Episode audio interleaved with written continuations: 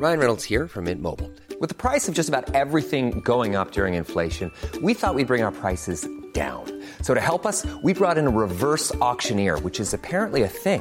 Mint Mobile unlimited premium wireless. Ready to get 30, 30, bit to get 30, bit to get 20, 20, 20, bit to get 20, 20, bit to get 15, 15, 15, 15 just 15 bucks a month. So, Give it a try at mintmobile.com slash switch. $45 upfront for three months plus taxes and fees. Promo for new customers for limited time. Unlimited more than 40 gigabytes per month. Slows. Full terms at mintmobile.com.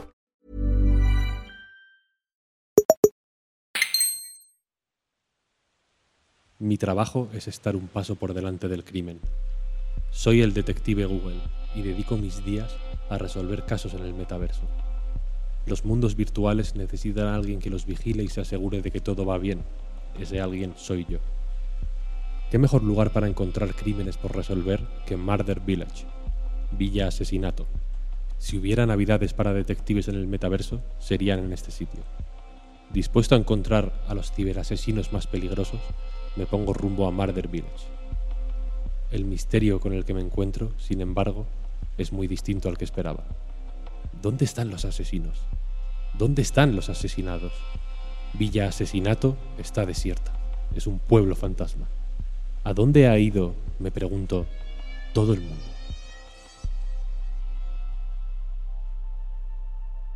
Hola, soy Víctor Martínez, bienvenidas y bienvenidos a un nuevo episodio de Detective Google, el podcast sobre crímenes y tecnología de Splendid. El capítulo de hoy quería hablar sobre inteligencia artificial.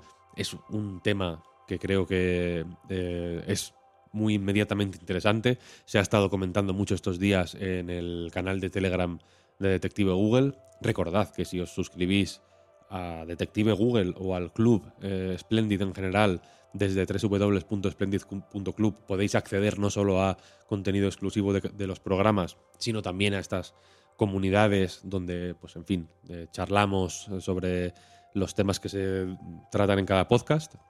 Y la cuestión es que ahí ha habido mucho eh, movimiento relacionado con inteligencia artificial. Es un tema que creo que es muy inmediatamente interesante, que hace que la imaginación vuele mucho y se ha comentado, pues en fin, desde inteligencias artificiales sintientes hasta, pues en fin, otras aplicaciones más prácticas y últimamente muy populares, como por ejemplo eh, estas, estos, estas IAs que generan arte, tipo DALI, por ejemplo, ¿no? que les pones un input de texto y, lo interpretan en una imagen. Es un eh, tema muy fascinante, muy polémico también eh, y que trataremos en otro programa, pero en este me interesaba hablar sobre un tema que está también muy de actualidad en el, metaverso. La cuestión es que eh, en los últimos meses, creo que en las últimas semanas, perdón, creo que octubre ha sido un poco el mes en el que más se ha hablado sobre este asunto.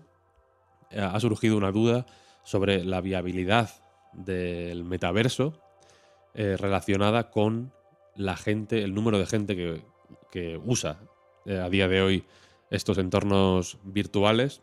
Y la cuestión aquí está en que no son unas cifras tan eh, bollantes como quizás esperaba. En el caso, por ejemplo, de, de Centraland, una de las entornos virtuales más populares, eh, hubo medio polémica porque una eh, agencia de medición de datos dio unas cifras que la propia Centraland consideraba anormalmente bajas. Se habló, por ejemplo, que en septiembre, estos son datos que daba eh, de Centraland, eh, hubo unos 55.000, 57.000 aproximadamente eh, usuarios únicos en ese mundo virtual. En el caso de Horizon Worlds, el, el eh, mundo virtual de Meta, el mundo virtual oficial de, que ha propuesto la compañía de Mark Zuckerberg, se habla de alrededor de 200.000 eh, usuarios, algo menos de 200.000 usuarios, que está bastante por debajo de las expectativas, de las propias eh, expectativas de la compañía.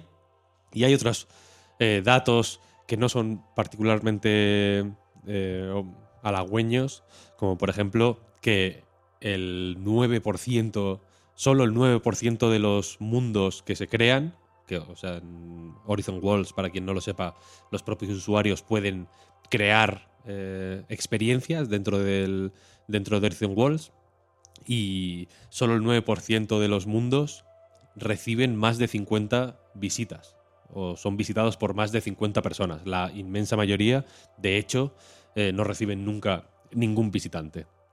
Esto es un caso de eh, la, versión virtual de si un árbol se cae en medio del bosque y no hay nadie para escucharlo, suena realmente. Si hay, si se cae un árbol virtual en un mundo de Horizon Worlds en el que no hay nadie, se cae realmente ese árbol. Em, aquí la inteligencia artificial creo que puede tener un papel interesante a la hora de poblar estos mundos virtuales. Ahora mismo uno de los problemas con los que se está encontrando Meta eh, principalmente es, como ya decía, pues la em, afluencia de personas. Es un problema que tienen incluso a nivel interno porque en los propios empleados de Meta no utilizan eh, Horizon Worlds. Esto es una... Se ha comentado de mucho estos días porque eh, Meta obliga, entre comillas, a sus. Eh, o está empezando a obligar a sus empleados a pasar X horas a la semana en Horizon Worlds, a interactuar con la comunidad, a crear espacios privados y a empezar a mover un poco el trabajo del mundo físico al mundo virtual, que es, entiendo, el objetivo último de, Meta. Su reciente alianza con Microsoft creo que va un poco en esa dirección, ¿no? En eh, intentar eh, replicar este el, enorme éxito que tuvo Microsoft en su momento y que tiene todavía de hoy en los entornos eh, laborales pues implantando sus soluciones de ofimática, su sistema operativo, etcétera, etcétera, eh, como líder, digamos, de los entornos eh, laborales, de los lugares de trabajo. Y la cuestión, que me disperso, es que en, este, en este caso hay una, hay una fricción clara eh, con, a la hora de hacer el onboarding, digamos, en, la, en el metaverso, que es que si tu primera experiencia con, eh, con el metaverso es un campo desolado en el que no hay nadie, ¿cómo vas a... Eh, ¿Cómo se supone que vas a aprender en, general en, Internet? Y si pensamos en el metaverso como el futuro de Internet, creo que no es una relación descabellada. Eh, hay una parte de trabajo de didáctico, ¿no? De enseñar a utilizar nuevas redes, nuevos servicios, etcétera, etcétera, que de forma natural recae en la propia comunidad, ¿no? Tú aprendes, por poner el ejemplo más claro que se me ocurre, tú aprendes a usar Twitter viendo cómo tuitean los demás, evidentemente, ¿no? Aprendes lo que es un hilo viendo a gente hacer hilos, aprendes em, aprendes técnicas para viralizar más o para crear tweets más virales viendo qué tipo de tweets se viralizan.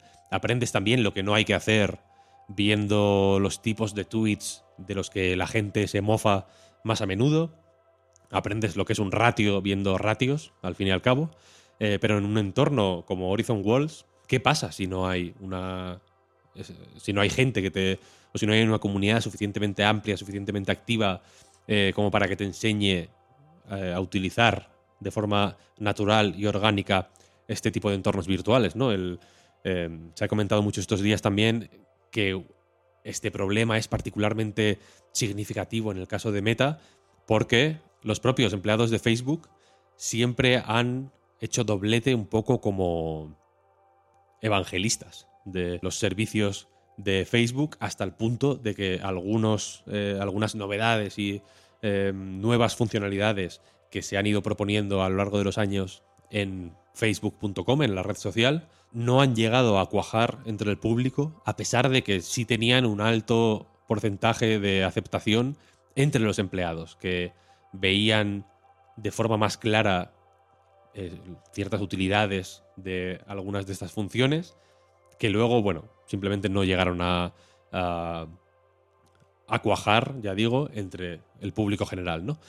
En el caso de la realidad virtual, lo preocupante es que los empleados no la utilicen, ¿no? En realidad, creo que eh, da, una, da una imagen muy clara de, del tipo de problemas a los que se enfrenta Meta en estos momentos, el hecho de que ni los propios empleados de la compañía consideren suficientemente útil o suficientemente o, consideren que, la, que lo que consiguen a cambio de trabajar con unas gafas de realidad virtual puestas, em, con las dificultades o los aprendizajes que implica llevar ciertos procesos a un entorno virtual, eh, que ni ellos mismos vean que el retorno que reciben es suficiente como para merecer la pena la inversión de tiempo, esfuerzo, etcétera, en, aprender o en trabajar, ya digo, con estos cascos eh, puestos, que no es una cosa que, que no tengan en cuenta. De hecho, el propio John Carmack, que es uno de los ideólogos del metaverso en, Meta, ha hablado recientemente en el MetaConnect, por ejemplo, habló del, del hecho de que el casco es demasiado incómodo como para llevarlo durante mucho tiempo y que eso está frenando, digamos, la aceptación del público general de este tipo de, tecnologías. Con esto en mente, una posible solución a este problema de despoblación de los mundos virtuales puede pasar por crear inteligencias artificiales que sean más o menos indistinguibles de personas reales que estén simplemente interactuando en, en el mundo virtual y que se encarguen quizá pues de hacer asistir un poco en el proceso de onboarding en esta nueva tecnología, dar asistencia un poco más general cuando vayan surgiendo eh, pues, problemas en el día a día del metaverso. Eh, y en fin, es algo que creo que Meta tiene en mente porque ya de hecho a principios de este año anunciaron eh, la creación de un clúster dedicado exclusivamente a la investigación en inteligencia artificial, aunque ahí más que hablar de estos eh, avatares sintéticos que, pudieran convivir con otra gente, se hablaba, por ejemplo, de crear inteligencias artificiales que pudieran en tiempo real traducir, lo ponían, ponían este ejemplo que me parece bastante, eh, bastante interesante, traducir conversaciones que se estén dando entre gente que habla en distintos idiomas eh, y ofrecer una traducción en tiempo real de lo que dice cada participante para facilitar el, pues en fin, el trabajo en el mundo virtual, pero también lo planteaban como una posibilidad de facilitar eh, pues el juego en realidad virtual, pero también aumentada, ofreciendo eso, traducciones en tiempo real, otro, otro tipo de asistencia que pudiera facilitar esta inteligencia artificial. Unido a esto, está el tema del fantasma en la máquina. No sé si os acordáis de este empleado de Google que dejó a la compañía eh, completamente aterrorizado después de que una conversación con un chatbot eh, terminara con el chatbot dando señales de lo que parecía ser una conciencia. Esto es algo que puede ser más eh, sobrenatural que criminal. Casi da la sensación de que efectivamente hay un fantasma ya eh, o una conciencia generándose dentro de la inteligencia artificial y que en cierto momento pues quizá nos eh, se ponga en nuestra contra es uno de los grandes miedos de la de la ciencia ficción que se están cada vez más eh, traduciendo en titulares más o menos sensacionalistas en medios este mismo hecho del empleado de Google se comentó muchísimo. Fue un, es una, es creo una historia muy eh, jugosa, ¿no? Muy visual, muy estimulante. Es una cosa que te pone la, eh, la imaginación a funcionar. Pero ¿hasta qué punto es posible que una máquina, que una inteligencia artificial creada por el hombre se revele y se ponga en contra suya? Yo creo que una máquina no, no, puede sentir, una máquina no puede ser eh, consciente de sí misma y por mucho que sea consciente de sí misma, pues eh, si se vuelve un poco así y tal, la desenchufas y ya está. El que habla es Eneko Saba. Eneko es doctor en inteligencia artificial por la Universidad de Deusto y trabaja en Tecnalia, el mayor centro de investigación aplicada y desarrollo tecnológico de España. Luego también es muy fácil engañar a la gente igual que, que no está familiarizada con este campo, porque una cosa es que una un bot conversacional te diga que tiene sentimientos y te diga que quiere matarte y que diga que pues eso, que, o que sienta amor por ti, pero otra cosa es que realmente lo sienta. O sea, yo puedo entrenar a una máquina para que te diga que tiene sentimientos, para que te diga que te odia y que mañana va a coger una pistola y te va a matar y que va a poner a la tostadora en contra tuyo y que va a poner a la aspiradora en medio del pasillo para fastidiarte y que te desnuques contra el bordillo del pasillo, pero esas, pero no. Y de la misma forma que yo te puedo decir que soy kazajo, que me llamo Adam y que tengo 57 años, pero no es verdad. Yo soy Eneco, soy de Portugal y tengo 35 años. Pues una máquina yo le puedo enseñar para que te diga pues, cosas que te puedan asustar, pero realmente no, es así. Es que yo le, he enseñado para que haga eso, pero realmente la máquina no piensa así. Eneco combina su labor de investigación como doctor en inteligencia artificial con un trabajo más de día a día de dar respuesta a las necesidades que le plantean las empresas a las que en Tecnalia ayudan a eh, pues, completar su proceso de digitalización y conoce de primera mano, de hecho, por su trabajo, el tipo de necesidades, a menudo muchísimo más mundanas que la, pues en fin, que la generación de eh, bots em, pseudo sintientes que te ayuden en, un mundo virtual y por tanto su punto de vista sobre la inteligencia artificial es muchísimo más pragmático que lo que esta música tan misteriosa que está sonando de fondo podría dar a entender. Siempre que hablo de inteligencia artificial me, me noto o me siento como si fuera un aguafiestas. Porque muchas veces las expectativas que se ponen sobre la inteligencia artificial son mucho mayores al día a día. O sea, ya, ya, te he comentado, los proyectos en los que nosotros estamos trabajando, muchos son súper mundanos. Reconocer tu matrícula cuando entras a un, a un parking, por ejemplo. O diseñar una, aspiradora. Esas cosas no, no, hago yo, ¿no? Pero me refiero, pero que son cosas súper mundanas, ¿no? O programar la inteligencia artificial de un videojuego.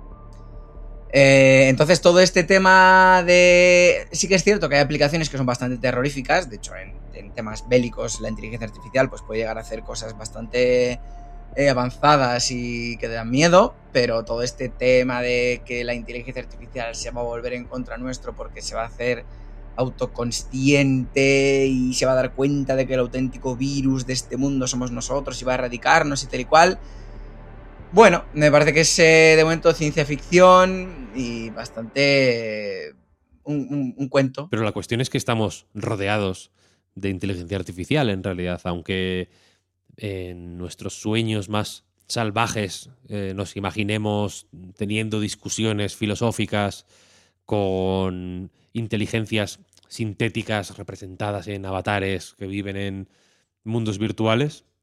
Lo cierto es que ya se utiliza inteligencia artificial en un montón de contextos.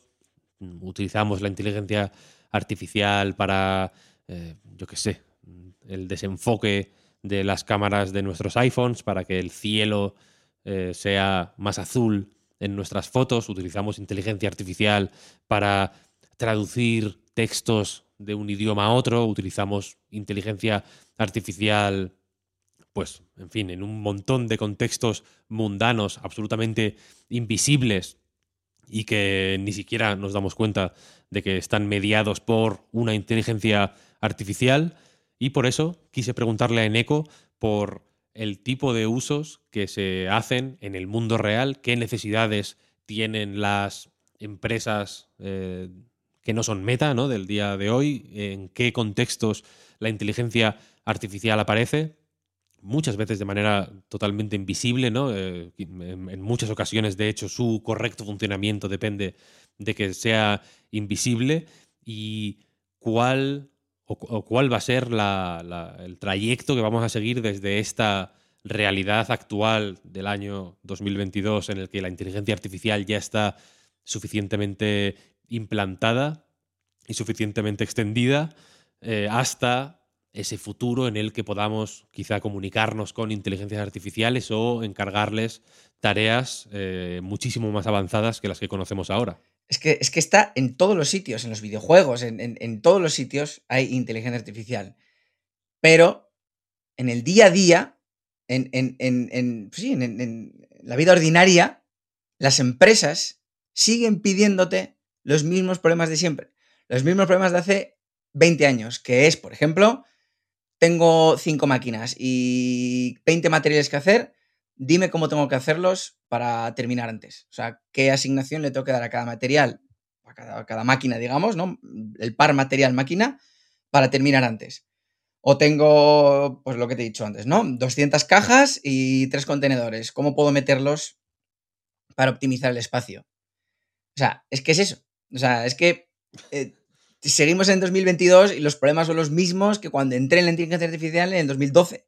La gente quiere seguir metiendo cajas en contenedores, quiere seguir produciendo tornillos, quiere seguir planificando pues con eh, planificadores de rutas y bueno, sí, ya, la, computación cuántica está aquí y el transfer optimization y el reinforcement learning y el deep learning y las general eh, eh, adversarial networks, pero, pero, pero no, la gente te sigue pidiendo que metas cajas en contenedores.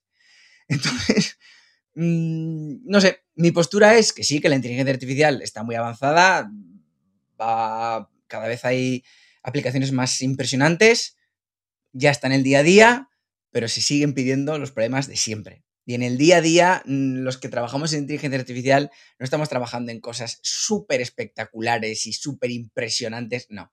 Trabajamos en los mismos problemas que hace 10 años. Pero más allá de estos usos más eh, mundanos, de estas utilidades más directas que podemos pensar y que podemos ver y con las que convivimos eh, cuando hablamos de inteligencia artificial en el día de hoy, Eneco sí es consciente de que el hecho de relacionarse con inteligencias artificiales en entornos virtuales, de eh, integrar en el metaverso eh, inteligencias artificiales que sean capaces de engañarnos o de hacerse pasar por otras personas, es un tema eh, importante para que la idea del metaverso cuaje de alguna forma o, se lleve o, se lleve a cabo como se espera que se, va, que se va a llevar a cabo de aquí a 2040, cuando se espera que un porcentaje más o menos elevado de la población mundial interactúe a diario con estos entornos virtuales y sabe también, de hecho,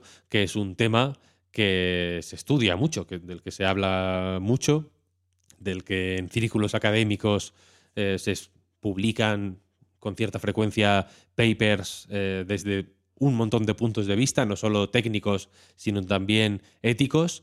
Y sobre eso también quise preguntarle, de hecho. El tema de, generar, digamos, pues eh, chatbots o, o, esa experiencia inmersiva también es otro de los grandes eh, topics. Y de hecho está muy avanzado. O sea, hay robots que es que pueden engañarte. O sea, ya hay, ya hay chatbots que han conseguido pasar el test de Turing, hace años incluso, ¿no? Un chico que, bueno, un chico no, un chatbot que se hizo pasar por un niño ucraniano de 14 años y que consiguió engañar a los jueces, eh, siendo uno de los primeros programas que pasaron el test de Turing. Eh, a día de hoy se está trabajando mucho en eso. Es evidente que si queremos un metaverso, queremos un, un universo virtual, pues esos NPCs que consigan engañarte, digamos, pues son necesarios para que la sensación de, inmersión sea mayor.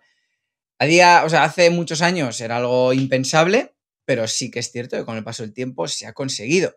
Evidentemente, yo creo que cuanto más tiempo pasas con un chatbot, más tiempo pasas con una con un robot virtual, digamos, pues yo creo que tienes más probabilidades de darte cuenta de que es un robot y de que al final pues acaba fallando, ¿no?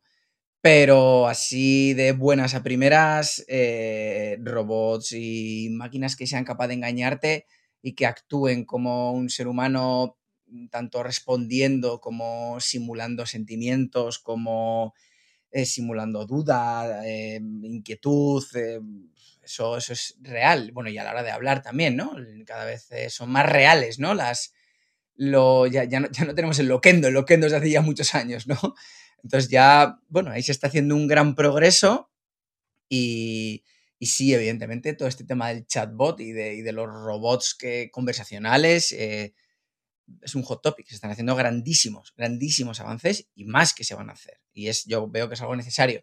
Si queremos tener una especie de metaverso, universo virtual, lo necesitamos. Y aquí me pongo el Fedora de Detective Google porque me resulta fascinante realmente la posibilidad de que a través de estos eh, estas inteligencias artificiales suficientemente avanzadas como para hacerse pasar por gente real sin que tú te des cuenta, eh, se cometan crímenes. Es un asunto que no es particularmente inimaginable, ¿no? Ya ha habido casos, por ejemplo, de eh, transferencias de dinero solicitadas eh, a través de deepfakes que simulaban la voz de pues del gerente de, o sea, del, director general de un banco que le ordenaba al gerente de otra sucursal que hiciera una transferencia voluminosa y ese dinero luego desaparecía. Se ha dado lo mismo también en otros entornos que, si bien no son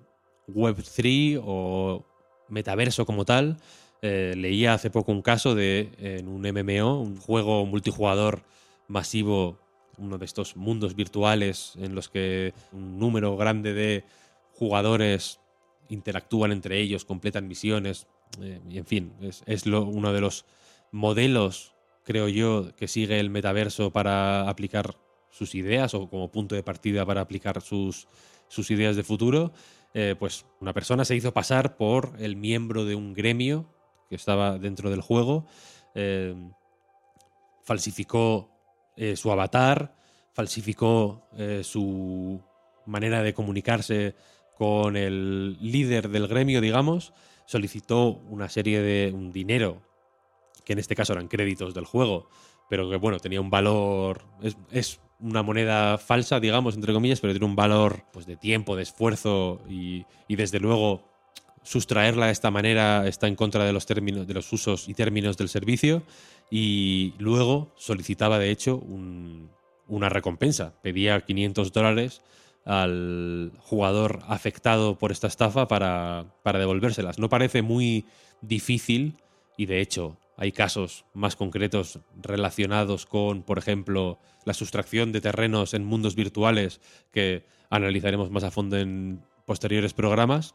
Y no parece difícil o parece tentador, desde luego, pensar en cómo este tipo de inteligencias artificiales o un tipo de inteligencia artificial suficientemente sofisticada y suficientemente entrenada para hacerse pasar por otras personas pueda básicamente automatizar este tipo de, de, estafas y delitos e incluso posibilitar otros nuevos. Muchas veces se dice que la inteligencia artificial es peligrosa, pero yo digo, pues un cuchillo también es peligroso. O sea, un cuchillo puede servir para prepararte un postre súper magnífico y, que tus amigos y tus familiares estén muy felices y contentos y quedas muy bien, pero un cuchillo también puedes utilizarlo para hacer cosas horribles. ¿Y la culpa de quién es? ¿Del cuchillo? Pues no. Igual que aquí, la culpa no es de la inteligencia artificial, la culpa es de las manos que están detrás de la inteligencia artificial. Entonces ahí has dado en otro gran punto. La culpa es, o el peligro está en quién haga uso de la inteligencia artificial, efectivamente, y qué tipo de uso haga de, ella. Hmm. ¿Y ahí tú eres optimista o pesimista? Pues no lo sé. Ah, es, que, es que esa. No, no, eh, es que esa, esa, pregunta sí es muy, muy, muy complicada. Vivimos, en vivimos además una situación actualmente en la que yo creo que, si además si tú y yo somos de la misma quinta, no hemos vivido ninguna guerra ni nada, creíamos que íbamos a, vivir una época más o menos tranquila, nunca hubiéramos pensado que un país europeo iba a, invadir otro país europeo y lo estamos viendo. Entonces, en situaciones desesperadas, medidas desesperadas. Y si la gente de, Putin tuviera inteligencia artificial muy avanzada, pues no se qué haría con ella eh, bueno, que la tiene de hecho y la está utilizando. Pero vamos, que, sí, bueno, ese tipo de cosas siempre dan miedo, pero bueno, pues los malos tendrán espadas y los buenos tendrán escudos, o sea que no es que la inteligencia artificial estará, esto es como, como los hackers, existen hackers, pero también existen gente que está en contra de los hackers. Nosotros en Tecnalia tenemos un departamento entero de ciberseguridad, con mucha gente trabajando allí. Entonces, bueno, la IA en malas manos será un peligro, pero para eso está la IA en, buenas manos, para hacer que la IA en malas manos no tenga tanta incidencia. Pero bueno, en eso sí que es cierto que, soy, que soy pesimista en el sentido de que mm, la IA es una herramienta muy potente que la gente seguramente utilice para fines pues no tan loables. Eso es así. La parte buena, y me apetece terminar en una nota positiva, es que estamos todavía a tiempo de encarrilar o de encauzar este tipo de tecnologías para llegar a un punto en el que sus usos más comunes y sus únicos usos posibles, de hecho, sean positivos, digamos, para el bien común. que hagan un bien y evitar, en la medida de lo posible, los malos usos que sin duda estarán allí y tendremos que estar preparados para ellos. Es el momento, yo creo, de reflexionar, de pensar en estos temas, de hablar de ellos, de poner las cartas sobre la mesa y de intentar anticiparnos a un futuro que posiblemente no sea tan evidente como la ciencia ficción o los titulares más sensacionalistas pueden dar a entender a veces y que quizá ni siquiera estemos todavía capacitados para, imaginar. Los límites los vamos a poner nosotros y como yo a mí me gusta decir, los límites están más allá de nuestra propia imaginación. O sea, va a haber muchísimas aplicaciones, muchísimos algoritmos, muchísimos gadgets que, que, estén por inventar que no somos capaces de imaginar ahora mismo. Por mucho que queremos que está todo inventado, mentira. se van a inventar cosas absolutamente apasionantes con los avances que se haga ya de la tecnología y de la inteligencia artificial. Y hasta aquí el segundo capítulo de Detective Google. Espero que os haya resultado interesante el tema y la charla con Eneco. Recordad que si sois miembros del Splendid Club tenéis la entrevista completa con Eneco eh, en vuestro feed privado. Podéis acceder a ella eh, desde los contenidos extra del podcast. También podéis, si sois eh, miembros del club, participar en el grupo de Telegram exclusivo para la comunidad, donde hablamos sobre eh, temas relacionados con el metaverso, mundos virtuales, eh, inteligencias artificiales, etc. Y nada más, me despido hasta la semana que viene. Yo soy Víctor Martínez, el detective Google, para servirles y nos escuchamos. Chao, chao.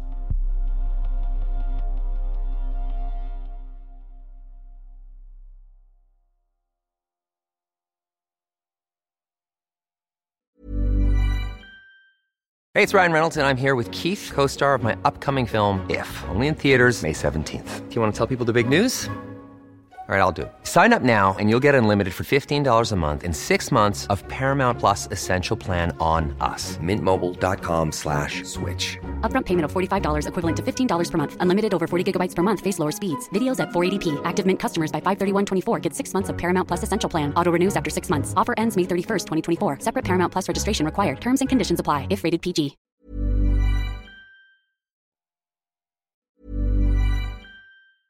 Even when we're on a budget, we still deserve nice things. Quince is a place to scoop up stunning high-end goods for 50 to 80% less than similar brands. They have buttery soft cashmere sweaters starting at $50, luxurious Italian leather bags, and so much more. Plus, Quince only works with factories that use safe, ethical, and responsible manufacturing. Get the high-end goods you'll love without the high price tag with Quince. Go to quince.com/style for free shipping and 365-day returns.